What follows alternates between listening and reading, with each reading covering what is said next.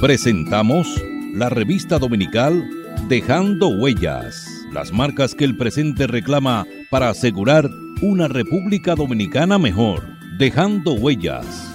Dejando Huellas. Muy buenas tardes, apreciados oyentes de su programa La revista dominical Dejando Huellas. Recuerde que nos puede sintonizar a través del internet www.dejandohuellasfm.net y por las redes sociales en Twitter arroba Dejando Huellas R, en Facebook Dejando Huellas y en Instagram Dejando Huellas Radio. Dejando Huellas, una producción de Honorio Montás. Trillando el camino día a día en ruta segura hacia un futuro mejor. Dejando Huellas. Muy buenas tardes, apreciados oyentes de su programa Dejando Huellas.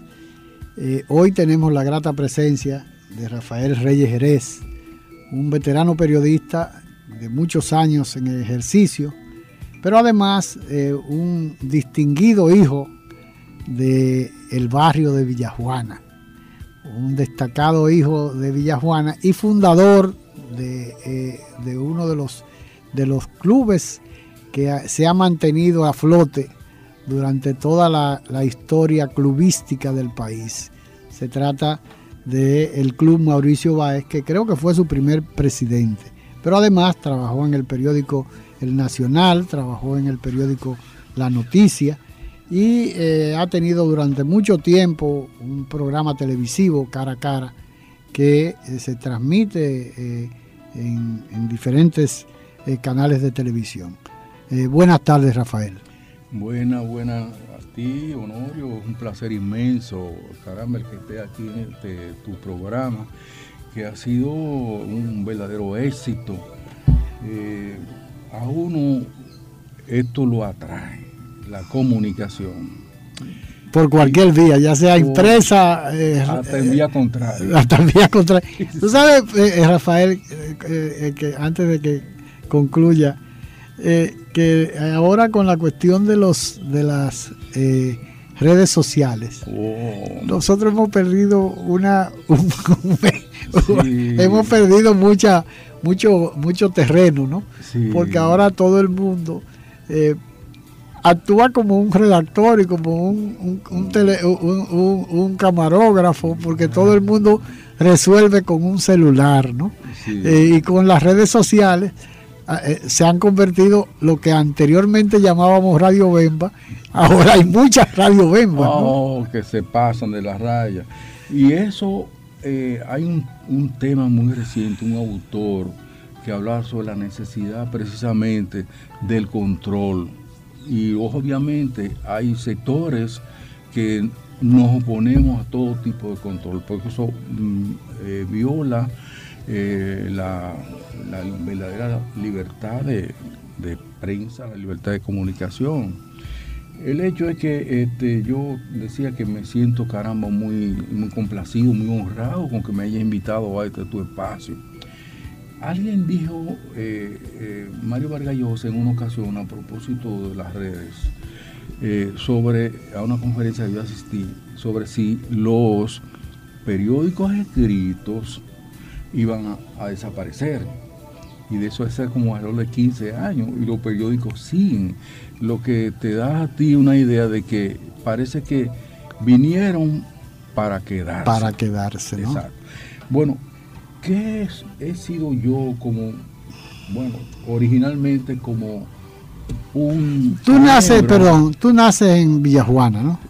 Naces en Villajuana. Yo nazco en San Carlos.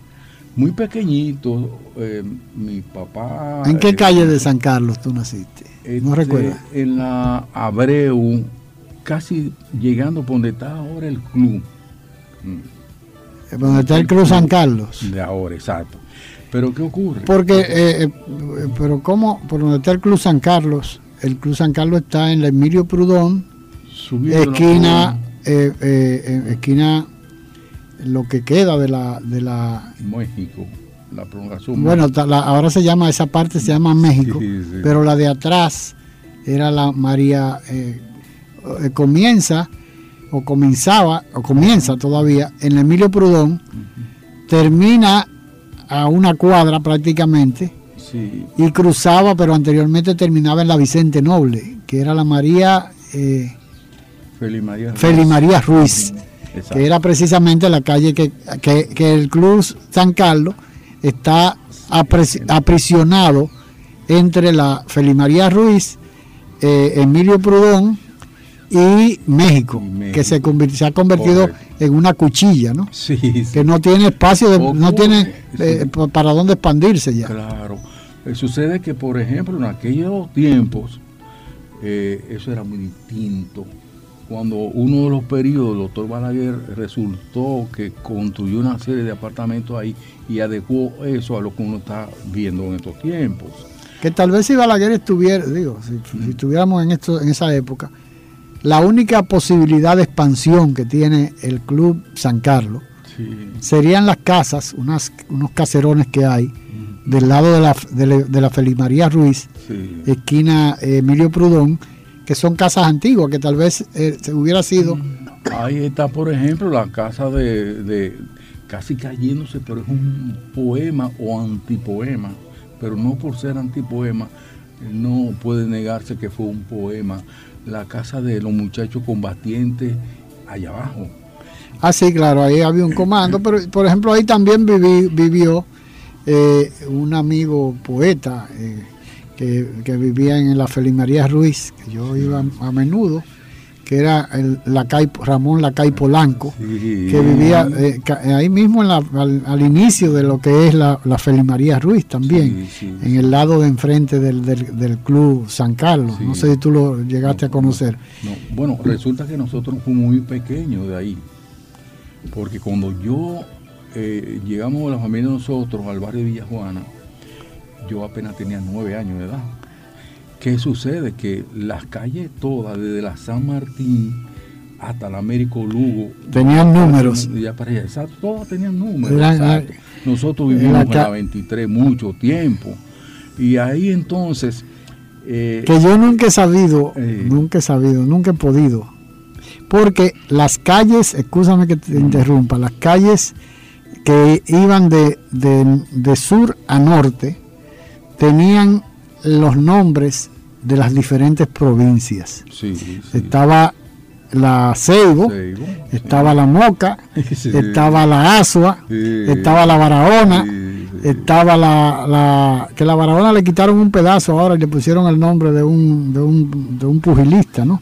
Pero era la Barahona siempre ha sido un ícono, comenzaba en, en, la en la San Martín y terminaba en la Duarte la calle Barahona. Exacto, sí, en, la, Vicente Noble terminaba la Barahona. Allá arriba. Sí, allá. Eh, pero eh, estaba la Barahona, la Asua, estaba, ¿cuál otro nombre tenían? Que la Asua ahora es Felipe Vicini Perdomo.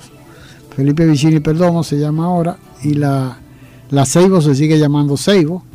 Eh, la, la que Marco Adón. La Marco Adón tenía era el nombre. Era la nueve, que sé que donde estaba la Escuela República Dominicana. Que era la Marco Adón, sí, donde estaba, donde está. Sí, donde está la Escuela República Dominicana. Allá más arriba. Lo que pasa es que muchas de esas calles se han cortado con el trazado de la avenida Quinto Centenario, del, del, el, expreso Quinto Centenario, que cortó la mayor parte de las calles que eran las calles de Villajuana y además con, bueno con la construcción y la remodelación de, que Balaguer eh, realizó en lo que hoy es Villajuana ¿no?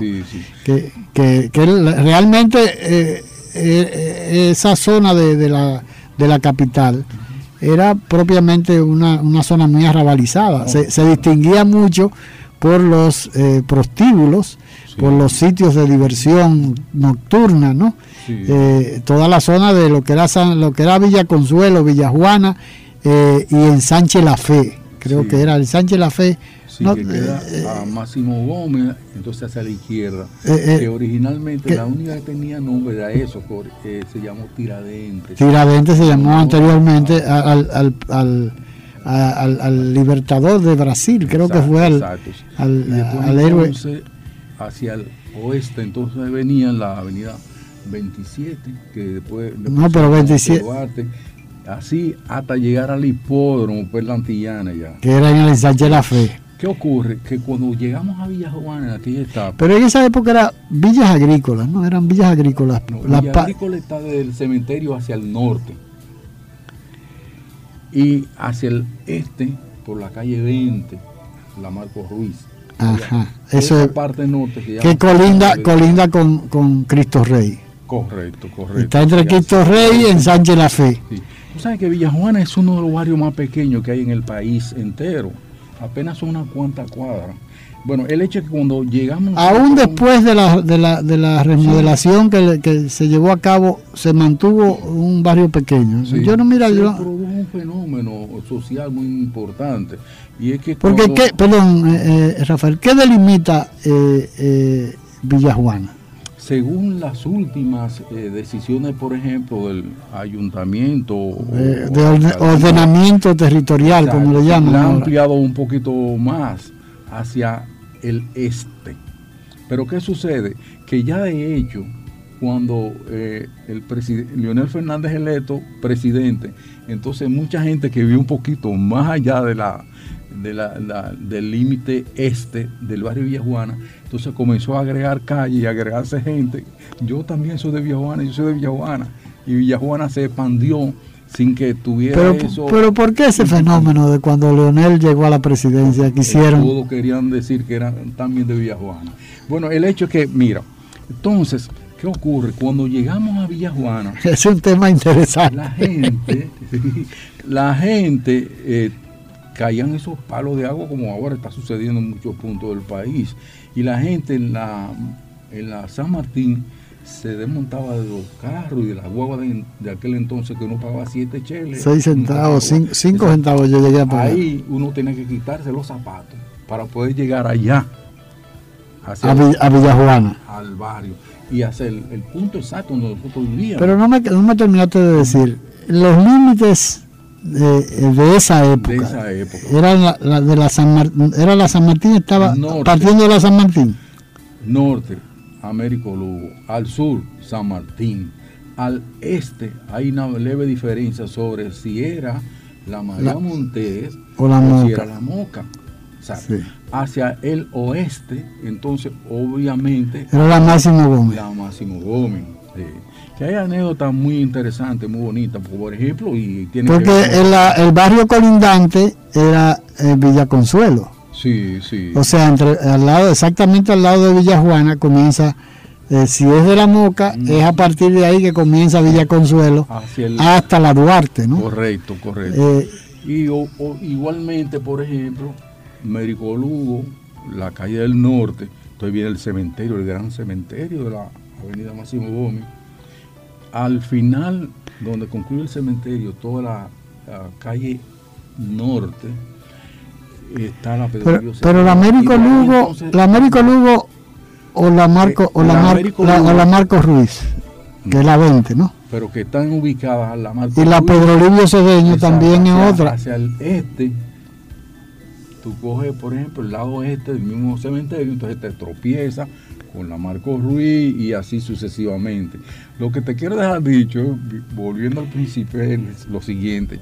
La gente se montaba en la guagua de aquella época, ahí.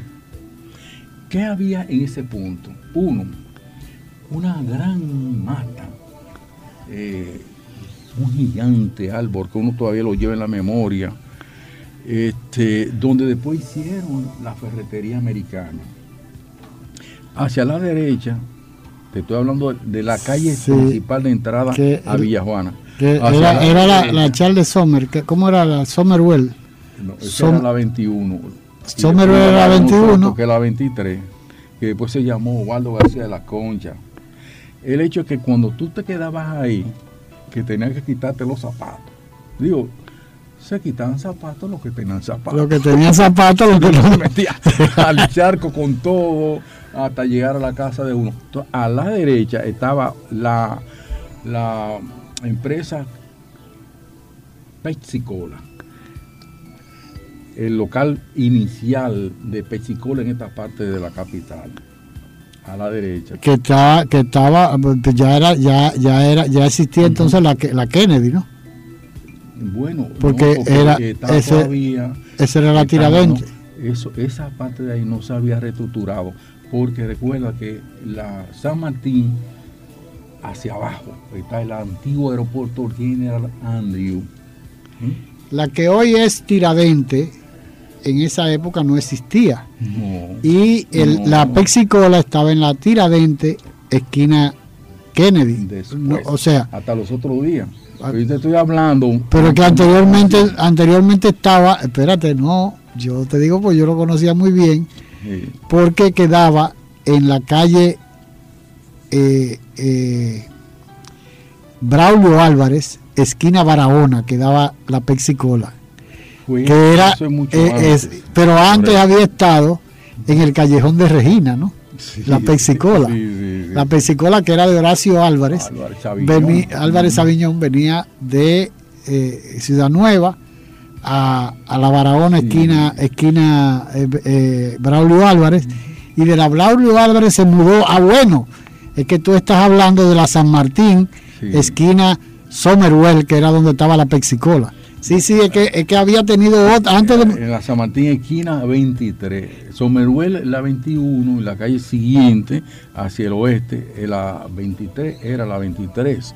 Y entonces en esa esquina, San Martín, ahí, estaba la pesicola que nosotros, muy muchachitos, nos paramos ahí. Sí, yo recuerdo. Llenado, yo lo he llenado la máquina llenando, es un espectáculo, ¿no? Porque se veía las cadenas transportando las botellas de, refresco eh, y, el llenado automático, ¿no? Vamos a una pausa y en un instante continuamos conversando con Rafael Reyes Jerez. Dejando huellas, trillando el camino día a día en ruta segura hacia un futuro mejor. Dejando huella. La patria somos tú y yo, la familia toda, el suelo que nos legaron los padres fundadores. El derecho a ser libres y felices, a trabajar con alegría y seguridad, depende de nosotros. Renovemos los principios que ayer inspiraron a los buenos dominicanos inmortalizados en los símbolos que nos identifican como pueblo. Defendamos palmo a palmo nuestra patria, que es como defendernos a nosotros mismos en las presentes y futuras generaciones. Enarbolemos pues nuestra bandera, blasón eterno de los sagrados valores de la dominicanidad. La Navidad es rica, más de una noche buena se celebra en mi tierra. La Navidad de adentro, la que viene del alma, solo se ve en Quisqueya. Presente todo el tiempo, presente en cada mesa de los dominicanos. La Navidad que empieza un primero de enero solo se da en mi tierra. La Navidad que es rica, la que viene del alma, se celebra en mi tierra. Juan Pablo Duarte, digno siempre de admiración y respeto, hablaba así. Nuestra patria sabe a sangre y un grupo de dominicanos indolentes hacen de nuestro país una cueva de traidores ya preparen nuevamente los cañones. Aquí se peleará con más fuerzas para sacar a los invasores. Juan Pablo Duarte, un mensaje de Dejando Huellas.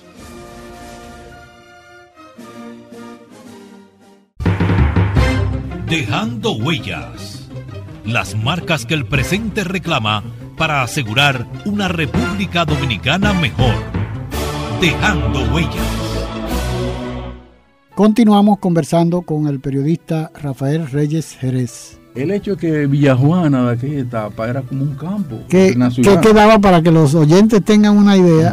que cuando hablamos de calle 23 y calle 21, eh, y Somerwell que yo mencioné, estaba la ferretería americana, pero quedaba cruzando la ferretería americana exactamente, estaba la Pexicola en el edificio ahora queda una ferretería, algo así, ahí queda una en la en la en la donde estaba la Pexicola. Lo que pasa es que yo confundí un poco a los oyentes cuando hablaba de la de la Tinadente esquina 27 de febrero, pero esa fue la última el, último el último tránsito que tuvo la la Pexicola. Ahí 23 esquina Peñavalle o mejor dicho, Tunti Cáceres, que se le llamó Tunti Cáceres después, después de la caída de Trujillo. Exacto. Ahí había una tradicional fábrica de hielo, la Melo.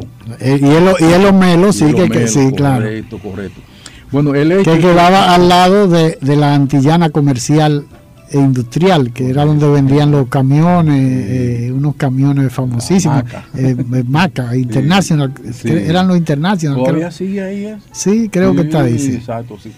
Bueno, el hecho es que eh, cuando nosotros llegamos al barrio, todavía Trujillo estaba vivo, y ahí ya nosotros jovencitos teníamos ciertas inquietudes y cosas, entonces uno, los padres uno conservadores, porque ven, eh, todavía existía el jefe, claro. y ellos, como obviamente mucha gente que estaba perdida desde el punto de vista político, creía en el jefe. Y, Estamos y, hablando y, de los años de final 50 hacia 55, 58 por ahí. O sea, como la Feria de la Paz. Exacto. Después de la Feria de Paz, hay, hay iconos que uno tiene que mencionar que son referenciales, ¿no? Sí, sí. Después de la Feria de la Paz, después de la de la expedición del 14 de junio, sí, que son eh, fechas que uno tiene que, que, necesariamente que utilizar para, para que los oyentes tengan una referencia. Correcto. De, Tú sabes que a propósito, cuando inauguran la feria en el 55, que el gobierno tuvo un gran boom económico, donde hacen una serie de obras fabulosas, ¿eh? Eh, nosotros íbamos desde Villa Juana a pie hasta la feria para ver Island, feria, para ir al Coney. Toda esa cosa ya. Sí, yo recuerdo un libro que vi un, en un estante de la exposición de la embajada norteamericana escrito por Dewey D. Eisenhower que fue un famosísimo general de la Segunda Guerra Mundial. Y fue presidente norteamericano y también, antes, de, antes de, de, que el presidente era, el vicepresidente era Nixon. Sí, tú sabes que eh, veo un libro ahí que se llama Átomo para la Paz.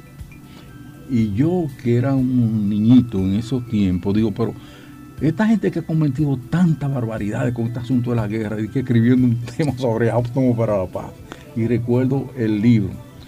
Richard Nixon, vicepresidente, vicepresidente de, Eisenhower, de Eisenhower. Exacto. Trujillo lo trajo aquí en una vez al país porque sucede que eh, él era el abogado de Trujillo. Sí. Oye, eso, y era además vicepresidente de Estados Unidos, que después fue presidente y lo obligaron a renunciar por todo aquello. Por la cuestión de Watergate. El Watergate, exacto. Mi hermano César, en un desfile eso que acostumbraron a hacer en aquella etapa, y Trujillo estaba en su gran estante y toda esa cosa así, Nixon y la comitiva bajó a, a, saludar a los estudiantes y todavía mi hermano recuerda que él le dio las manos a Richard, a, a, Nixon. a Richard Nixon. Sí. Correcto.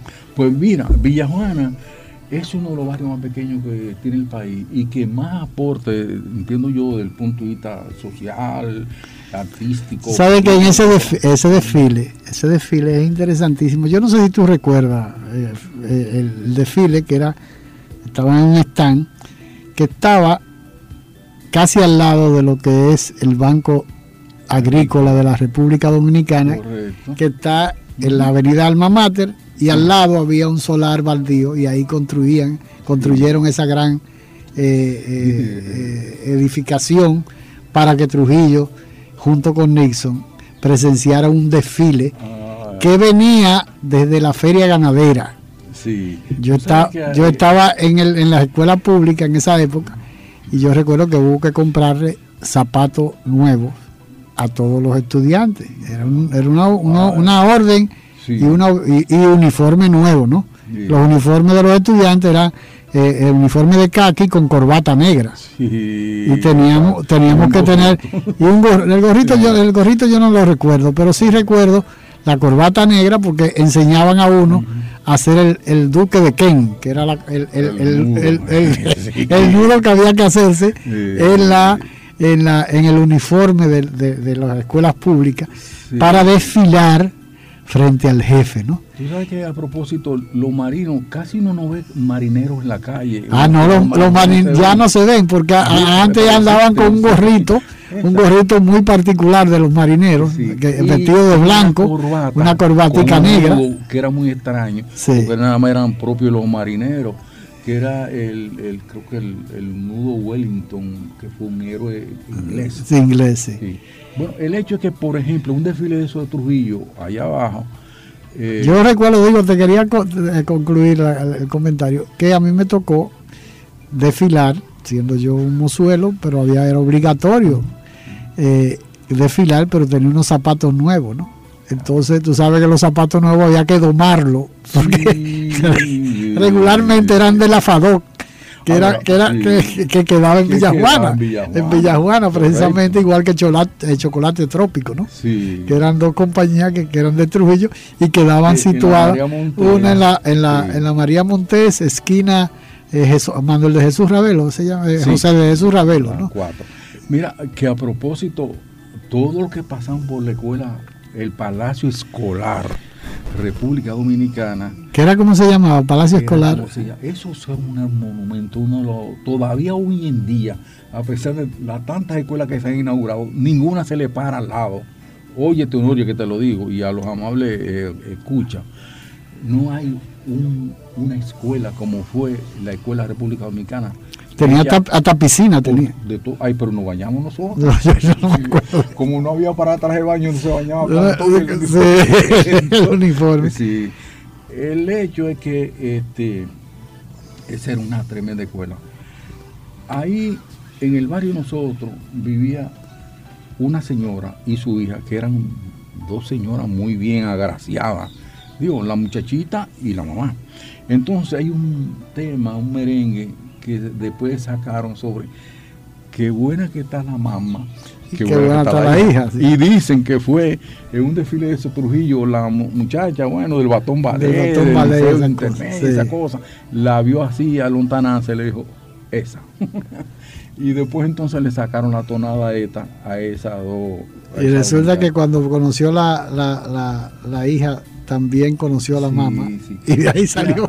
y de ahí salió el merengue, ¿no? Exacto. Ahí en, el solar donde después hicimos nosotros el Club Mauricio Báez, había. ¿Quiénes fueron los fundadores del, Club Mauricio Báez? déjame, acotejarte esta idea. Había una casa que quedaba a la izquierda, ahí vivían esa, eh, doña Gladys, su hija, la del tema que él y la de que el jefe se fijó en ella allá abajo. Pero al lado. Ah, porque eran de Villa Juana las dos. También, sí. Ahí vivían. Eran doña, doña Gladys era la madre. Y, la. Exacto. Y la hija se llamaba. Y la hija no, no recuerdo exactamente cómo se llama, pero era muy, muy buena moza también la dos. El hecho que ahí vivía en el extremo derecho uno de los muchachos apellido Escoto, que fue una familia barrida por el Trujillato había uno que era médico, había otro eh, Beethoven, que era primo de Nelson, que es como se llamaba este, y ahora me enteré recién. Que eran, eran de Villajuana también. De Villajuana, que el hermano mayor de Nelson, Escoto, el de Villajuana, murió reciente, hace un par de días en Estados Unidos. el barrio, uno de los barrios más pequeños y que más aporte ha hecho a la colectividad nacional. Ahí han nacido y han vivido eh, y han pasado por ahí con notadísimas figuras de todas las áreas del saber y de la sociedad nacional. Porque, por ejemplo, tú te pones a hablar, eh, Juan Marichal, el primer Copper Town dominicano, vivió ahí, en la Somerwell, que tú mencionabas ahorita, que era la antigua calle 21. Pero ya cuando se casó... Él se sigue, todavía en estos días, él va al barrio. Ah, por eso es. Y eh, su barbero, Rafael, el que lo sigue pelando todavía, desde aquella época. Yo me pelo, yo me pelo todavía, es una de las costumbres que a uno se le quedan. Sí. Eh, yo me pelo en la Barahona, esquina Manuel Eduardo Gómez, ahí en, que antes quedaba, antes quedaba una barbería que se llamaban, eh, eran tres hermanos, eran cuatro hermanos, Roberto, el otro le decían las tres flores, quedaba al lado del, después lo mudaron al, en, la, San Martín, esquina, esquina Manuel Ubaldo Gómez, ahora está en la Barahona, esquina Manuel Ubaldo Gómez, pero el caso es que ellos eh, eran cuatro hermanos mocanos, casi todos los, barberos son mocanos, y todavía yo me sigo pelando, estamos hablando de que mis hermanos me llevaban a recortar eh, en la en esa en esa barbería. Cuando yo era todavía no, no, iba yo solo ellos me llevaban a recortar eh, a los dos más pequeños uno era Pin y yo y los otros hermanos mayores nos llevaban a recortar en ese mismo sitio ¿no? Eh, el caso es que desde esa época estamos hablando de los años 56 para acá yo me pelaba con el mismo barbero. Ya se retiró el, barbero, solamente queda uno de los cuatro hermanos. Eh, pero, pero hay una tradición regularmente el barbero que ha pelado a uno, como tú mencionabas de Marichal, que todavía sigue yendo donde el mismo barbero a recortarse. Y ya la barbería no existe, pero está el, el sillón grande eso de aquellos tiempos que nada más lo usan para apelar a, don Juan Marichal Sánchez. Pero ¿y quién entonces? el eh? monstruo de la Laguna Verde. Pero ¿y, quién entonces? Eh? entonces ahora, cuando no está eh, Francisco, está Rafael, que es hijo del, del, del, original, de Juan Marichal. Sí. Exacto, sí. Ahí, Villa Juana, bueno, nosotros llegamos en aquella etapa, la la situación era propia de como si fuera un ambiente de un, de un campo, de una aldea, pero era muy bonito, todavía yo lo llevo muy allá adentro y a veces me sueño a esta edad de uno, y pasado tanto tiempo, con muchos de los callejones y la casa del barrio y todo eso. Yo era eh, un 12 años, 13 añero así, muy amigo. Había, había muchos árboles por ahí todavía. Sí, sí. Porque es una, de las cosas que uno se tiene que lamentar de la ciudad de Santo Domingo, que se han perdido, ¿no? Eh, la, gran cantidad de vegetación que había en toda la capital. Y yo, eh, siendo un niñito, era muy amigo, eh, por ejemplo, de, de don Jaime Crique, el abuelo de Andino Peña que era, era un, de seguro era un cocolo, un cocolo que él venía de una de estas hilitas, de, esa posesión inglesa. Pues bien. Tú hablabas del, del abuelo de, de, de Andino, Peña, Correcto, don Jaime Crique, que él era la ascendencia inglesa, vino una hilita de esa, cuando la Pan American Airways cuando estaba el, aeropuerto General Andrews. mucho antes, en San Pedro Macorís. Había un campo de aterrizaje, un campo de aviación, que fue donde aterrizó el avión aquel del vuelo panamericano, ¿no?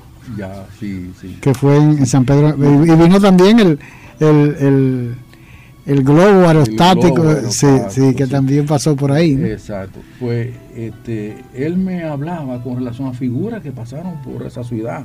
Recuerda que San Pedro de Macorís un momento determinado claro. la, capital eh, económica de, la República. cuando la, danza de los millones le llamaban. Exacto.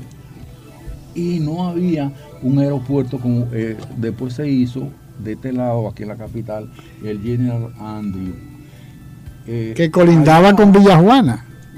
Sí, exacto. Porque toda la pared, que recordemos que el aeropuerto, los que no lo conocieron, pero los que lo conocieron, comenzaba en lo que es la, hoy la, Leopoldo Navarro, eh, que pasaba antes se llamaba Presidente Ríos, se llamaba esa calle, Presidente Ríos, y empalmaba con la Barahona, cruzaba la San Martín y a partir de ahí hasta lo que es hoy la avenida Tiradentes, o no, o tal vez la, la, tal vez, no, la avenida Tiradentes, por, ese, por esa parte, llegaba el aeropuerto General Andrew, pero del lado más más al interior de, la, de, la, de lo que era la Tiradente, que era la, la, la la que era un pedazo que comenzaba, que no, no cruzaba, lo que es la, la Jefrac él, es hoy la Abraham Lincoln en esa parte, ¿no?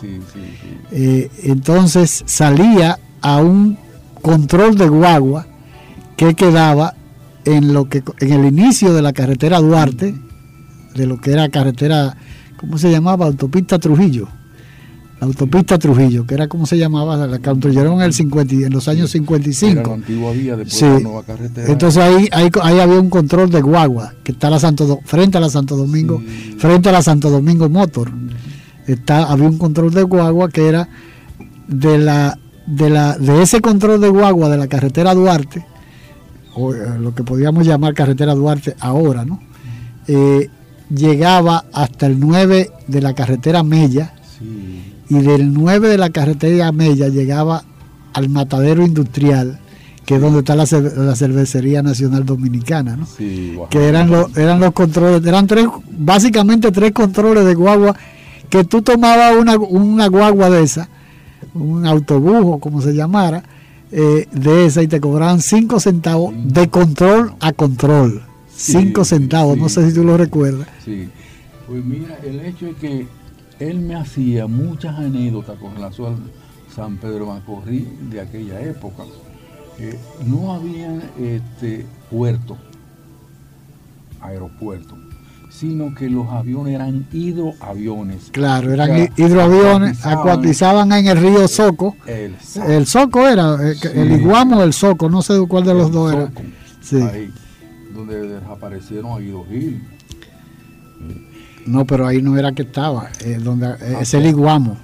Es el Soco, no es el Soco, el Iguamo es el de abajo, que era donde aterrizaban los, los aviones, que este, eh, la, terminaba en la, en la playita del muerto, le llaman la playa del muerto, no sé por qué, que es, el, eh, es donde, donde, donde el, el, el río Iguamo. No, además que Guido venía de, la, romana cruzando el puente del Soco. Correcto, correcto. Que es donde venden nísperos y cosas de esas que son famosas. Vamos a una pausa y en un instante continuamos conversando con Rafael Reyes Jerez. Dejando huellas, trillando el camino día a día en ruta segura hacia un futuro mejor. Dejando huellas. La patria somos tú y yo la familia toda, el suelo que nos legaron los padres fundadores. El derecho a ser libres y felices, a trabajar con alegría y seguridad, depende de nosotros. Renovemos los principios que ayer inspiraron a los buenos dominicanos, inmortalizados en los símbolos que nos identifican como pueblo. Defendamos palmo a palmo nuestra patria, porque es como defendernos a nosotros mismos en las presentes y futuras generaciones. Enarbolemos pues nuestra bandera, blasón eterno de los sagrados valores de la dominicanidad. Un mensaje de Dejando Huellas, su programa de la tarde. Dejando Huellas. Las marcas que el presente reclama para asegurar una República Dominicana mejor. Dejando Huellas. El sobrepeso y la obesidad infantil afectan un 20% de los niños y niñas dominicanos. Es un grave problema que va en aumento, causado por una alimentación inadecuada y por escaso ejercicio físico. Entre las complicaciones que se pudieran presentar tenemos las enfermedades cardiovasculares, diabetes mellitus tipo 2, enfermedades osteoarticulares, diferentes tipos de cáncer y discapacidad. Es vital que los padres y los educadores fomenten en los niños y niñas una buena alimentación y más ejercicio físico. Comer y vivir saludable es un hábito que se aprende. La obesidad infantil se puede prevenir. Campaña de prevención de la obesidad infantil con el aval de la Comisión de Salud de la Cámara de Diputados. Dejando huellas. Las marcas que el presente reclama para asegurar una República Dominicana mejor. Dejando huellas. Continuamos conversando con el periodista Rafael Reyes Jerez. Entonces él me decía, no, bueno, yo siendo un niñito conversaba y uno tratando de aprovechar las experiencias, por ejemplo, de, personalidades como esa, igual que la del doctor Luis Rufín, que era médico, su hijo abogado lleva el mismo nombre, amigo también de nosotros, y yo era una especie de asesor de ellos, entre otras personas muy metidas en años, que después uno se pone a pensar ahora en estos tiempos, pero uno decía que éramos metido en año ellos y de seguro era más joven. Y bien, eh, esos son anécdotas súper interesantes que le sirvieron mucho en la formación particular de, cada uno de nosotros, que de una u otra forma incidimos allá en el barrio de Villajuana. Eh, yo recuerdo que doña Dora, la mamá de Diandino Peña y la hija de don Jaime Crique, este, más, más reciente, ya en los últimos tiempos de su vida, ella me eh, narró una anécdota a propósito del acuatizamiento de los aviones allá. De los, de los hidroaviones. allá en el en el, en el río de allá de San Pedro Macorís y me decía que, los aviones no llegaban hasta el extremo de la tierra firme, sino que a la gente había que llevar una yola hasta el, hidroavión. lo mismo que sucede con los transatlánticos ahora, que digo en una época, que había que irse en una, en una lancha, lo iban abordando en una lancha pero eh, eh, eh, cuando no podían entrar, hacer el calado de los de los buques era muy muy muy grande. En este caso, los hidroaviones no era no era por el calado, sino que no había una un, un helipuerto, ¿cómo se podía llamar? Un hidropuerto, ¿no? Sí, sí, sí. Que era lo que donde aprochaban los aviones. Sí, que le decía yo a, la misma doñadora, le digo, caramba, qué pena que, por ejemplo, don Jaime Crique, el abuelo de Nandino y el papá de ella, no vivió esta etapa en que su hijo eh, logra una gran obra, monumental obra como ha sido esta, el Metro Santo Domingo en sus diferentes fases. Todos los, edificios de Andy que han sido entre otras torres y todo eso. No, que ha sido una, una secuencia de torres que ha sido exitoso, porque al fin y al cabo lleva veinte y pico de torres, pero ha culminado con el hotel, con la, gran torre, donde está el, hotel, el hotel en la, avenida Tiradentes. En la avenida Tiradentes, ¿no? solamente el cine tiene como cinco o seis cines ahí adentro. Y un, son hoteles ahí de seis estrellas. El hecho es que la primera estrella que hizo el que hizo el metro y que hizo esos hoteles de, superestrella y toda esa torre, su primera obra fue el local del Club Mauricio Báez, El Techado, que apenas costó 500 eh, mil pesos de aquella época. Y eso lo lleva muy adentro, lo estima, lo dice y lo recordamos todos. Porque para, para volver a la, conversación inicial, de Rafael eh, Reyes Jerez, tú, tú ingresas a la escuela de, Información Pública de la UAS. habíamos hablado ya de que había tenido tres nombres, lo que hoy la Escuela de Comunicación Social de la Universidad Autónoma de Santo Domingo, que fue la, primera, la primera escuela de periodismo a nivel universitario que se, que se, se fundó en este país. Más adelante siguieron lo, de, la, de, la, de la Universidad Católica Madre y Maestra, siguió el de la Universidad de Santo, de Universidad de Santo Domingo, eh, el de la UCE, que, graduó, que lo, dirigió don Francisco Comarazame, que fue su, su, director, su director fundador. Eh, eh, y también eh, hubieron las otras universidades que fueron en la medida, pero ahora mismo UNIBE también tiene escuela de comunicación social, de manera que se ha ido profesionalizando el periodismo, quiera si o no, eh, las universidades se han preocupado, aunque lamentablemente, eh, si yo le pregunto a, a Rafael Reyes Jerez, es lo mismo un periodista de la época nuestra en que ejercíamos y que hacíamos diarismo permanentemente a un periodista eh, en la actualidad que eh, hay una serie de situaciones, condicionamientos que no son los mismos. Conversaba con tu colega y nuestro amigo eh, Miguel Ángel Prestol, que fue un excelente titulador, corrector de estilo, corrector de prueba y un excelente redactor, ¿no? Miguel Ángel fue uno de los periodistas más completos junto con Guillermo Perayón, que tú recordarás, también trabajaron contigo. En, mi opinión, con relación específicamente al doctor Miguel Ángel Prestol González, de uno de los periodistas con más base cultural que ha tenido este país. Solamente se le pega Alvarito Albelo y su cuñado, Obando. Augusto Bando Ramírez, que ese era un aplatanado a- Sí, no, Ah. se casó con una hermana, con Hortensia. Yo fui eh, parte de esa de esa relación porque desde que llegó al desde que llegó al país desde desde Santiago, porque él hizo primero escala en Santiago y vino a parar aquí a Santo Domingo.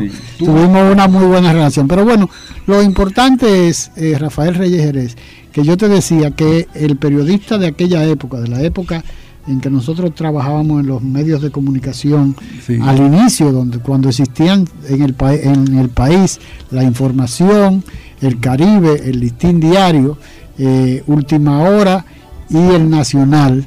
Eh, después apareció el periódico La Noticia, que primero, primero se llamaba La Razón, eh, después apareció el periódico El Sol, apareció el periódico El Día, apareció eh, el, el Sí. día el día de Santiago, ¿no? Porque fue la primera Sí, el primer sí, periódico El Día que existió. Y, en- y más adelante eh, se crearon una serie de, de periodistas, de, de- medios de comunicación eh, eh, impresos. Pero, pero esos periodistas tenían una formación no, Práctica. muchos tenían, aún los empíricos, que estaban dentro de los empíricos está eh, tu amigo Alvarito Albelo que mencionaste, que sí. no que no pasó por la universidad. Sin, embargo, igual pasó con, con eh, don Rafael Herrera, No, que él se jactaba, exacto. él se jactaba de decir que él no creía en periodista que saliera de la universidad, que el, el periodista tenía que forjarse en la redacción de una de un periódico y, eh, y- y que tuviera y que pudiera tener olor a tinta. Porque lógicamente él venía del periódico El Caribe del periódico La Nación que eran periódicos que se imprimían con linotipo ¿no? pero bueno lo que te decía era que la formación escúchame que me extienda un poco que la formación de los periodistas en ese momento cuando yo una de las primeras eh, inquietudes para comenzar a entrevistar amigos y colegas fue precisamente que nos coincidimos Miguel Ángel Prestol, que somos grandes amigos, en, en una, en la funeraria Blandino. Y en, al otro día salió una crónica en el Listín Diario, firmada por una periodista nueva que yo no conozco, no sé quién es, que hablaba de que él estaba presente en la funeraria eh, el doctor Miguel Ángel Prestol Castillo, él es eh, quien escribió el, el masacre se pasa a pie. Ay, ay, ay. Entonces- bueno, eso te da una idea a ti. No, precisamente por eso te narro este- este- esta, esta Sí, anécdota, ¿no? sí. Y entonces inmediatamente salió, yo recuerdo que pasé la, la tarde o la noche entera conversando con tres o cuatro compañeros eh, de esa época, eh, Reyes, eh, Ramón. Ramón Reyes, Dani Agoris, Miguel Ángel Prestol, eh, Alejandro Paniagua, Sí. o sea, un grupo de periodistas de, él, de la época, ¿no? Entonces uno se ponía a pensar que, el- que un periodista que escribiera tan superficialmente una crónica mencionando a sus colegas y que no tuviera la capacidad de, de conocer quién era Miguel Ángel Prestor González, que había sido toda su vida un gran periodista y un destacado eh, eh, abogado en- ya en ejercicio. Pero eh, te decía, decía mucho de lo que eran la- la- la- la- los profesionales que, que salían a la calle, porque no, primero, no, no se preocupaban Sí. por leer y crearse una imagen de lo que estaban escribiendo y de buscar los background. Cuando Claro. ya no se usa eso, porque ya lo que se hace es que entran a internet, buscan en, en, en Papá Google cualquier nombre que se le ocurra y de ahí desarrollan una idea, aún que lo que hayan leído sea un- una mentira, un error o una, o una verdad a media y todo eso entonces se convierte en verdad en su trabajo, ¿no? O tratan de convertirlo, a menos que no aparezca una persona curiosa como eh, cualquiera de nosotros Sí. que eh, se dé cuenta de que de, de- de lo que habían del error que habían cometido. Yo conversé con, con Miguel Ángel y dije, "Mi- Miguel, yo necesito que tú eh, me concedas los que conocemos a Miguel Ángel Sí. sabemos que es una persona de muy poco hablar, ¿no? Sí. Y yo lo convencí de que viniera- hicimos dos programas. ¿eh? ¿Verdad? Hicimos dos programas, uno hablando de, de- de- de su carrera periodística Sí. y otro hablando de su padre, de Augusto Bando. O sea, hicimos dos programas muy interesantes. Pero bueno, lo que te quería decir es que no es lo mismo el periodista que se formó en una redacción los periodistas que sin tener la intención de menospreciarlo, ¿no? Porque lo que pasa es que ellos mismos hacen que uno tenga esa idea. ¿Por qué? Porque cada vez que uno lee el periódico, las informaciones de los diarios y los nuevos redactores en su mayoría no se preocupan por ni siquiera averiguar en qué fecha eh, asesinaron a Rafael Leonidas Trujillo Molina. O sea, ellos no tienen una, ellos saben que fue en, en, un 30 de mayo, pero a veces tú le preguntas y no sabes si fue en el 59, en el 60 o en el 61, porque no se preocupan por ese tipo, como pasa con, con, con, con las cuestiones de, de índoles patrióticas o, o, o, del Estado dominicano, ¿no?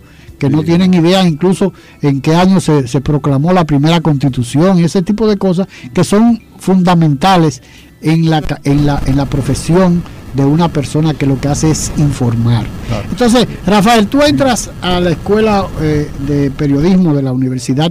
Autónoma de Santo Domingo. Eh, eh, y tú entras a estudiar en esa Mira, época, ¿quiénes eran los profesores de esa, de esa escuela? Primero debo decirte algo. Esa joven incurrió en un lasunpremen cuando confundió al papá con el hijo. El doctor Miguel Ángel Prestor González es hijo del doctor Prestor Castillo, un gran abogado de la República, eh, escritor, un, un intelectual. Sí. Además, él decía, yo no leo el título de los artículos, yo leo la firma. O sea, dependiendo de quién escribe el trabajo, entonces lee el trabajo. Miguel Ángel Preto González, actualmente el hijo, es el director del Departamento de Ciencia Política de la Universidad OIM. Brillante periodista, un gran intelectual. Volviendo a los viejitos de antes y los viejitos de ahora, yo y de, de periodismo en aquella etapa, yo le pregunté al mago Andrés Fría, hijo, de la nación de aquella, de etapa, aquella época. Eso que tú preguntaste hace un ratito. De cuál era mejor, los periodistas de aquella etapa o los de ahora. No, yo no, y perdón, yo no decía cuál era mejor, yo no preguntaba cuál era mejor. Pero yo sí que lo Yo sí afirmaba que, yo, que los de los periodistas de formas de, de, la formación de la época nuestra tenían una mayor formación y se preocupaban mucho más por tirar tirar páginas para la izquierda, como dicen muchos. ¿no? Sí, sí, ¿Por qué? Sí. Porque el problema es que ahora eh, todo se quiere facilitar con, con, el internet. Ah, no, claro. Sí. Y todo se quiere. Eh, claro. eh, pero además, hay una cosa, Reyes Jerez, que ahora las informaciones son tan sintetizadas para poder competir con los medios electrónicos que el, el periodismo escrito se ha convertido mm. en, en, síntesis informativas. Sí. Entonces eso no le da la oportunidad ni tampoco demanda la necesidad de tener que, que, que tener que, que, ser un profesional un profesional que a menos que no se valore eh, él mismo uh -huh. no se preocupa por leer porque todo se puede resolver claro. en un momento porque un, un, editor te dice a ti tú tienes 480 caracteres para una información y tú te tienes que limitar y cuando tú te reaccionas lo que tú estás escribiendo ya tú llevas 1200. Entonces el gran problema es tú empezar a quitar, a cortar como un sastre para poder adaptarte sí, sí. a ese espacio que te han suministrado. Mira, eh, en mi etapa en la Universidad Autónoma de Santo Domingo, que fue donde yo estudié, y en la carrera específica de, de, de, de comunicación, que como dicen ahora, decían que el, el link, la entrada a una noticia, no podía exceder lo, la 28 palabras. Y ustedes pueden revisar los medios escritos, porque hay famosos periodistas inclusive que yo vi con un día hasta de 78 palabras. Era, era, una historia, era la, era la, historia. Exacto, tiene que repetir. claro, claro. Pues yo le decía, volviendo a, a, a cuáles están más capacitados, cuáles mejor preparados, etcétera. Vamos a una pausa y en un instante continuamos conversando con Rafael Reyes Jerez. Dejando huellas, trillando el camino día a día en ruta segura hacia un futuro mejor. Dejando huellas. Somos patria. nos une una cultura, un territorio e idénticos propósitos. Somos patria. Conquistamos la libertad en la espada, en el trabuco y el coraje. Somos patria. En la libertad nos hemos convertido en los mejores guerreros de la paz. Somos patria en las voces, en la lengua, en el eco, en el canto y en la historia que tres razas han puesto a circular en nuestras venas. Patria amada, en nuestros laberintos interiores, vive para siempre. Un mensaje de Dejando Huellas, su programa. Dominicano, despierta. Están haitianizando nuestro país. Despierta. La patria es raíz y sentido de la vida, luz del alba, bandera tricolor que digna tremola los cielos. Patria es humanidad. Patria es la lengua, la cultura, modos de vivir, amar y morir. Patria es solidaridad. Patria es la tierra y su gente, el tributo y la ofrenda de nuestros mártires, el decoro y la libertad de no tener amos ni de ser esclavos.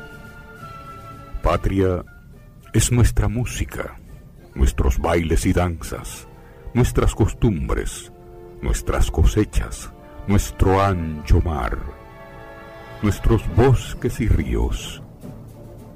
Patria son nuestros amores, el ensueño, la llovizna sobre el rostro de una niña, las iguas y los almendros, la palabra alta, grande y clara de nuestro destino.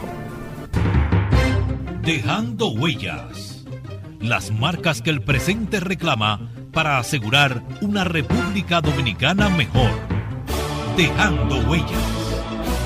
Continuamos conversando con el periodista Rafael Reyes Jerez. En el área de deporte, excusándome los compañeros de la prensa deportiva. De la crónica Eh, deportiva. Mago Andrés Fría Hijo, que dicho sea de paso, fundó una liga de béisbol famosísima, en la que jugaron entre otros Luis Checker, mi primo Luis Reyes Corsino, entre otros y otros. El hermano de Tony Raful, entre otros. Pedro, otros. Pedro Raful. Pedro, exacto.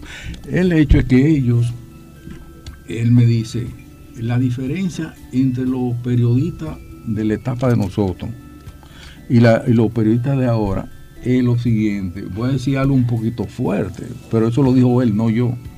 Que antes, Pero tú lo asumes aparentemente. ¿no? respaldo. que antes sabían ellos escribir porque eran intelectuales. Los periodistas de antes, hasta los periodistas deportivos, intelectuales. Más hay que Que pensar en, en un escribir. Feli Acosta Núñez, o que te, te escribía de, de cualquier cosa, te hacía reportaje, Sí. te hacía entrevista, fuera de, de las cuestiones deportivas, Pero, y, y- y lo com- y te, y te- González Tirado. y te desarrollaba una- una- una- Miguel una- un comentario, ¿no? Peguero de los Spice en alto y, y, este, entre otros y otros. Bueno, el asunto es que él me dice, nosotros sabíamos escribir y no pedíamos. Y el no pedíamos este, mira lo que el daño terrible, casi irreparable que le ha hecho esa forma de ser y esa forma de actuar a esta profesión. Yo originalmente, como tu hermano Pin, yo iba a estudiar, yo, Rafael Reyes, iba a estudiar agronomía porque yo me iba al campo, quería irme al campo, a preparar a los campesinos para hacer la revolución, que todavía la estamos esperando. claro. Y mira, no hemos puesto tan viejo como los viejitos que estaba hablando. bueno, el hecho es que eh, yo trabajaba en una institución do- del gobierno mientras yo hacía mi, mis estudios universitarios. Y llegó un momento en que yo dije, bueno, tengo que definir porque trabajaba en la mañana, iba a la universidad en la tarde, pero cuando me cambio a agronomía para ir al campo, a politiquear para el campo, entonces ocurre que tenía que ir dos veces al día a la universidad. Entonces yo le digo a un gran amigo, que era el, el jefe donde yo trabajaba, que después terminó también la ingeniería, apellido Puello, eh, me está pasando un problema y me dice, ¿cuál es el problema? Y yo le digo, mire, yo voy a estudiar esto, pero tengo que ir en la mañana y tengo que ir en la tarde, entonces yo tengo que definirme. Y me dijo, mira, vamos a hacer lo siguiente, tú vienes, chequeas tu tarjeta y te vas a la universidad. Eso, una bonita enseñanza que yo después repetí siendo jefe de un departamento, uno de los muchachos viene y me dice a mí que tenía ese que, mismo, que ese él mismo- estaba en la universidad y tenía un problema parecido y él había estudiado Derecho. Después, precisamente con Luis Cheque, me encuentro yo, con el doctor Cheque, me encuentro a él que iban a litigar defendiendo a un, a, a un deportista que tenía un problema de tipo legal. La universidad, en la época en que yo comencé, tenía problemas para la formación del departamento de periodismo, comunicación, eh, comunicación social, Social. etcétera. Porque aquí no había la gente en el país preparada para hacer esa profesión. Entonces se escogió una serie de abogados básicamente, entre ellos mi gran profesor, el doctor Freddy Gastón Arce, poeta nacional, y mi padrino Tessie La Base. Entre otros, por ejemplo, el doctor Rafael González Tirado, el doctor Rafael eh, Richie Acevedo, el, el este, Eridania Mir, que quiero hacer un leve paréntesis, teniendo 13 años, ella decía, dándonos clase en la UAS, que su hermano, el poeta nacional Pedro Mil, lo ponía repartido tabilla en la época de Trujillo, Sí. que tener unos ojos fuertes para orientar a la gente de aquella etapa. Y ella lo hacía a esa a tan pequeña edad. Mi tesis fue adoptada como libro de texto allá en la Universidad Autónoma de Santo Domingo y de allá para acá, bueno, tengo muchísimos años ejerciendo esto. Mi primera y tantísimas experiencias como periodista van. Cuando vino Camaño, yo fui el primero que llegó ahí, con dos fotógrafos que eh, tú conoces muy bien, eh, Valentín Bertero y Martín Santo Fabián. Cuando, por ejemplo, el caso de los muchachos, Mauri Germán Ariti, y- Eh, sí, el 13 de- 13 yo de a las enero. seis y media de la mañana a ese sitio.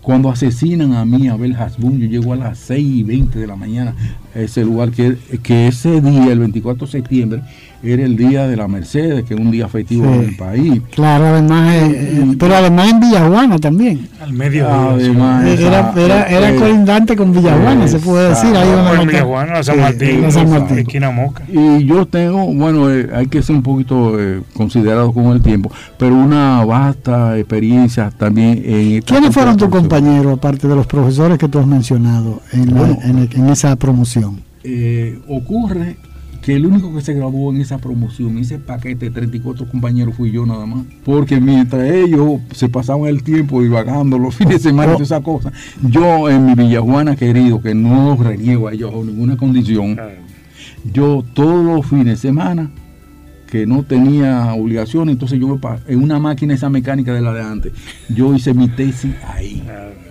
Una y siete copias. Pero los otros terminaron, pero no presentaron No, tesis. ni terminaron. Es más, todavía creo que hay gente que debe materia, porque el profesor, el doctor Rafael Abinader,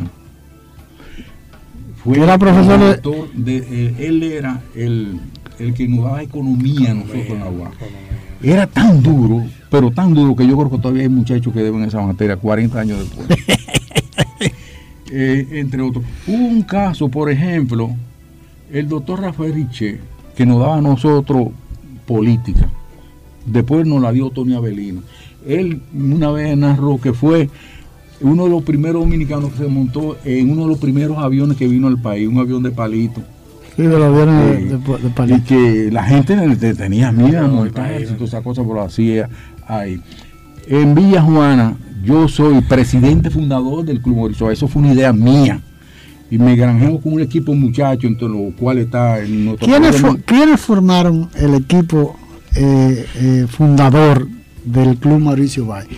Los, cl- los clubes sociales y deportivos, que fue una, una iniciativa de la izquierda dominicana, fundamentalmente, fue como consecuencia después de la revolución de un espacio donde eh, los jóvenes pudieran eh, mantener eh, eh, en, en- en- en la llama del- del- de, la- de las, de, la- de los principios revolucionarios dentro de una institución y se amparó en el nombre de deportivos y culturales, ¿no? Sí, sí. Eh, eso no, eso no, no, no, no, no lo desconocían los organismos de seguridad del Estado, porque fueron los grupos más golpeados.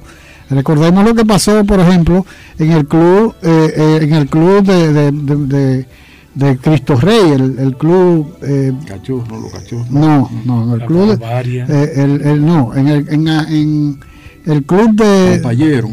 No, porque era un club deportivo y cultural que mataron los cinco jóvenes. No, no, Eh, eso fue eso para acá, fue, para la no, 27 fue de febrero, por en. Cristo Rey. No, yo como periodista cubrí esos 27 de cinco asesinatos. Uno de los muchachos apareció muerto en, en los jardines del Hotel Embajador. Dos en el dogado derecho y- e izquierdo en el, en el play de allá De la eh, Normal. de la normal, del estadio, el famoso estadio de la normal, donde después yo jugué pelota también ahí, entre otros. Había uno de 17 añitos que era Era el club, el club Héctor J. Díaz. El Héctor J. Díaz. Héctor J. Díaz se llamaba el club, pero era en Cristo Rey. bueno, el asunto es que eh, ha habido muchas cosas. Mira, ciertamente. Y, lo, peor de, lo peor, por ejemplo, de ese caso, de los cinco muchachitos, porque eran adolescentes, no eran ni siquiera eh, adultos, ¿no? Lo que, lo que pasaba era que los clubes deportivos y culturales, como una necesidad en esa época, de, recién acabada de, de- de concluir la Revolución de Abril, las familias no tenían muchos sitios donde llevar a sus hijos a hacer deporte, ¿no? Entonces se llevaba ahí porque además, con la cuestión de que además de que eran deportivos, eran culturales, realmente eran culturales, agregó porque también. eh, eh, eh, coincidían muchos, muchas, muchos, muchas personas con inquietudes artísticas que desarrollaban sus potencialidades dentro de esos clubes. Pero también eran instituciones que pertenecían, que, con, que, con, que con, coincidían la- los diferentes partidos de izquierda. Tanto el MPD como el PCD, como 14 de el. Pacoredo, como el, la línea roja, ya no existía Eso la línea roja, Honorio, el Partido de los después. Trabajadores. Eso vino Eh, ¿Por qué? Porque eso eso fue una... Pero en la época en que tú formaste, te pregunto, No, eh, no, no había- existía... había ¿Y en qué, en qué año Eh, fue eso? El, Eh, el Club Mauricio Báez lo fundamos el 11 de septiembre del 63. O sea, antes de la revolución. en la calle 25, una escuelita hogar, eso cayó sábado, no había clase y ahí nosotros hicimos una reunión do- donde participaron como 43 muchachos del barrio. Se hicieron unas ele- elecciones democráticas, de verdad, y entonces me eligieron a mí el primer presidente, pero ya era una idea mía, o sea, yo llevaba por lo menos eso por adelantado, de que yo soy el padre de la idea, yo junto a los muchachos, hacemos entonces unas elecciones y los muchachos me leen a mí. Contrario a mí, porque ¿quién- habían dos en esa época, ¿quiénes participaban? en- Iba, por ejemplo, en la plancha contraria, exacto, estaba el, el querido amigo Nelly Manuel Doñí. Leone- eh, Leo Corporán, que habrá que algún día hacer una estatua ahí adelante por el gran trabajo que ha hecho. a Leo, No Corporán, formó- Leo, Leo Corporán. Leo Corporán no formó parte ni siquiera de la, de la primera directiva, es un caso extrañísimo. Y mira la gloria que significa Leo Corporán para el Club Mauricio Bay y todos esos muchachos. Está, por ejemplo, el doctor Luis Rufín, que él era de una familia que eh, llegó primero con nosotros al sector de Villa Juana. La familia de Leo Corporán también llegó primero con nosotros. Pero no hubo la incidencia en esos momentos, en esos primeros tiempos, de tipo político ninguno. Ninguno. Es más, si hubiéramos tenido relación nosotros, por ejemplo. O sea, ustedes lo podían calificar de lumpen proletario en al esa él- yo he dicho que nosotros hicimos, el, el Club Mauricio fue una especie de un corralito, como hacen para proteger a los niños, a los bebés y cosas. Nosotros hicimos ese club y de hecho nos adelantamos 50 años en lo que está pasando en, en esta tragedia del país con la delincuencia. Rara vez tú ves, por ejemplo, a- a- porque son sinónimos Villajuana y el Mauricio Báez, el Mauricio Báez y Villajuana son sinónimos. Tú no sabes dónde termina uno y dónde termina el otro. Pero eso fue una, una siembra que hicimos nosotros en aquella etapa ¿Por qué? para proteger a los muchachos del barrio. ¿Por qué? Sí, eh, déjame preguntarte una cosa, Rafael. ¿Por qué eh, eh, la, la diferencia de los jóvenes de Villaconsuelo y los jóvenes de Villajuana? ¿Se le puede eh, eh, a- a- achacar eso a la- a la- al trabajo realizado eh, por la juventud en esa época, eso es una, una, cosecha de lo que ustedes hicieron en el 63, o, o es porque realmente en el club en, María en, en Villaconsuelo solamente ha existido el, el local de, del, del, no no, el, Juan Pablo Duarte, el Liceo Juan Pablo Duarte y el estadio donde que fue el primer estadio deportivo. Sin embargo, sin embargo, no se ha desarrollado alrededor de ese campo deportivo que fue el primer campo deportivo de béisbol que, que, existió en la capital formalmente. No se ha desarrollado un club como el Mauricio Bae, como lo fue eh, el, el, el, María, el María, ¿cómo se llama? El mejoramiento social en su época, como lo fue eh, el San Carlos, como fue la, el San Lázaro. Nosotros eh, somos realmente de San Lázaro, San Antón. Que San, San Antón tenía un local. que son primeros. no tenía local, ni instalaciones deportivas había. Son primero que nosotros, ellos, San Lázaro. Eh, San, Antón, San, Carlos. después que nosotros. San Carlos, pero también estaba el que mm. funcionaba en el Eugenio María de Hostos, que era el, club que pertenecía a Ciudad Nueva, ¿no? Había que, fue muy tímido siempre porque no se mm. desarrolló. El Wichita, que lo fundó el queridísimo amigo Tommy Fernández, que después fue oh. presidente de la Federación de, de Ciclismo y un técnico de los mejores que ha dado este país, él falleció hace un tiempo. Bueno, Rafael, vamos a concluir con esta conversación con Rafael eh, Reyes Jerez. Eh, finalmente, eh, con esta, esta, esta conclusión, los clubes deportivos y culturales, aunque hemos hecho un recorrido de lo el único que existe, yo creo, realmente, como una organización, como una estructura. Eh, yo pienso que gran parte de eso se le debe achacar al presidente Leonel Fernández, ¿no? que, metió su mano hasta donde hasta donde quisieron los directivos. Tal vez no, no se llegó más lejos porque no hubieron más iniciativas, pero le construyó hasta complejos habitacionales alrededor del club. Y tres remodelaciones. Y, la, y las remodelaciones eh, eh, que le ha hecho al club, le hizo un centro cultural, le ha añadido una cantidad, ha declarado de utilidad pública muchísimas propiedades para poder eh, ampliar lo que es hoy el gran complejo del club Mauricio Bay. Independientemente de aporte de Lionel al barrio. Claro que es innegable. Era su es innegable. Y como tú decías ahorita, mucha gente ampliaron los límites del barrio eh, eh, Villajuana eh, para, para, para, para tratar de, conseguir los favores del presidente como, como villajuanense, si se podía utilizar el nombre. ¿no? Pero al fin y al cabo, el hecho de que la siembra que ustedes iniciaron o que tú iniciaste con esa idea gloriosa de, que, de agrupar a, la juventud, a la juventud alrededor de un club eh, deportivo y cultural. No sé si tú lo concebiste desde un principio cultural, pero bueno, eh, finalmente se convirtieron eh, en clubes deportivos y culturales. que tú, una, como una reflexión hacia lo que es hoy la juventud dominicana, que es lamentablemente a todos los niveles sociales, ¿no? Porque no se puede hablar de la clase media baja, que es la mayoría de los que viven en los, en los barrios donde han existido clubes deportivos y culturales, sino a nivel de toda la sociedad, porque eh, tú ves, tú dices, bueno, en el club Naco no, en el club Naco pasa lo mismo que pasa en la mayoría de, de los diferentes estratos sociales del, país. Lo que pasa es que son situaciones diferentes. Y así debe pasar en el country club, y así debe pasar en el, en el, en el, Arroyo Hondo. Eh, la conclusión de, de, esta, de esta conversación, por cuestiones de tiempo, eh, eh, esa, esa, esa idea inicial de Rafael Reyes Jerez de, de crear un club deportivo y cultural en el, en las, en, el barrio de Villajuana.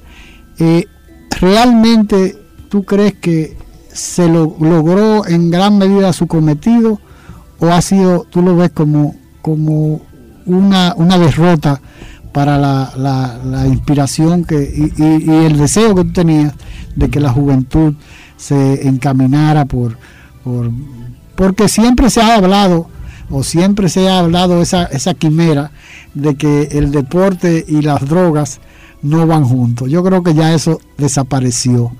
Eh, se ha demostrado que detrás de la droga también, detrás del deporte también hay mucha, mucha droga. Claro, no, es todo lo contrario. Nosotros, la generación de aquella etapa, muchos de los cuales todavía por suerte estamos vivos, podemos vanagloriarnos de lo que hicimos en aquella etapa ahí. Y yo creo, y puedo hablar en nombre de todos, que si volviéramos a nacer y tendríamos que hacer un club Mauricio Báez como es ese, lo volveríamos a hacer. Ahora, ¿por qué? Concluyendo, hemos estado en una situación extremadamente difícil.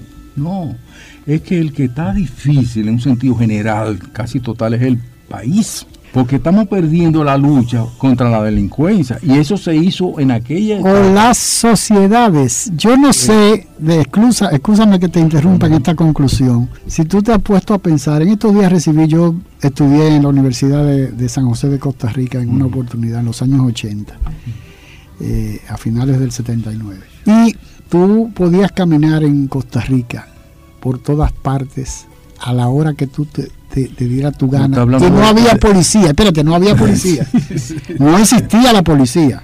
No existía la policía y yo, tú, uno caminaba, iba a una obra de teatro, a un concierto que era una, una, una pequeña Suiza dentro de Centroamérica, era, era Costa Rica. Sin embargo, hace unos días me llegó un, una, un, un, corto eh, llamando la atención de una amiga mía que, yo que fuimos compañeros y amigos eh, del alma en, la universidad y ella me mandó un, un corto de un noticiario en que hablaba con los mismos con el mismo la misma situación que viven los dominicanos en la actualidad incluyendo el problema en Costa Rica de los haitianos. Oye eso, por la coincidencia me lo mandó, pero habla de todos los hechos delincuenciales, como si, como si hubiera estado sucediendo aquí. Lo cual te, hago esta, este, esta, esta interrupción porque realmente parece ser que es un mal general. En Caracas y en Venezuela pasa aparentemente lo mismo. Mira, eh, sin embargo hubo una época en que Colombia decían que tú no podías sacar la mano en un carro porque te cortaban el dedo. Sin embargo, no es así ya en Bogotá y en Colombia. Sí, muy a pesar de un santo que ha sido presidente y que fue ministro de la Fuerza Armada, cuando asesinaron a muchos de los comandantes de la FARC, cuando eliminaron de una manera casi total en un gobierno anterior a los muchachos de Unión Patriótica de la de allá, que en cosa de pocos días asesinaron a más de 4.000 guerrilleros. En estos días recientes, en menos de dos semanas, han matado a dos guerrilleros. Pero que le han, dado el premio, el premio eh, Nobel, de la, Nobel de la Paz. Hay un dato muy brevito para final final y es el siguiente. Esa, ese país era llamado la, Suiza, de América. Cuando John Fitzgerald Kennedy visitó, porque ellos sabían que este el sur existía y aún existe, visitó ese país. Los siete policías que le hicieron un homenaje cuando llegó al aeropuerto de allá, de San José, fueron los que lo seguían para en todos los sitios hacerle el homenaje al presidente de Estados Unidos, porque no había ni siquiera policía. No, no, yo Carlos Marx decía que el problema de la delincuencia está en la mala distribución de los bienes que produce la naturaleza. Y lo dejo ahí. Bueno, Rafael Reyes Jerez, te agradezco muchísimo esta conversación. Ah, y espero que en cualquier otro momento eh, podamos, eh, seguir, podamos seguir conversando eh, eh, para este programa Dejando Huellas. Te felicito por tu brillante idea de un programa en este sentido, que cuánta falta le hacía al país. Agradeciendo haber estado con nosotros, se despide de ustedes Dejando Huellas, esperando poder contar con su audiencia en un programa más de Dejando Huellas, bajo la dirección y producción de Honorio Montaz.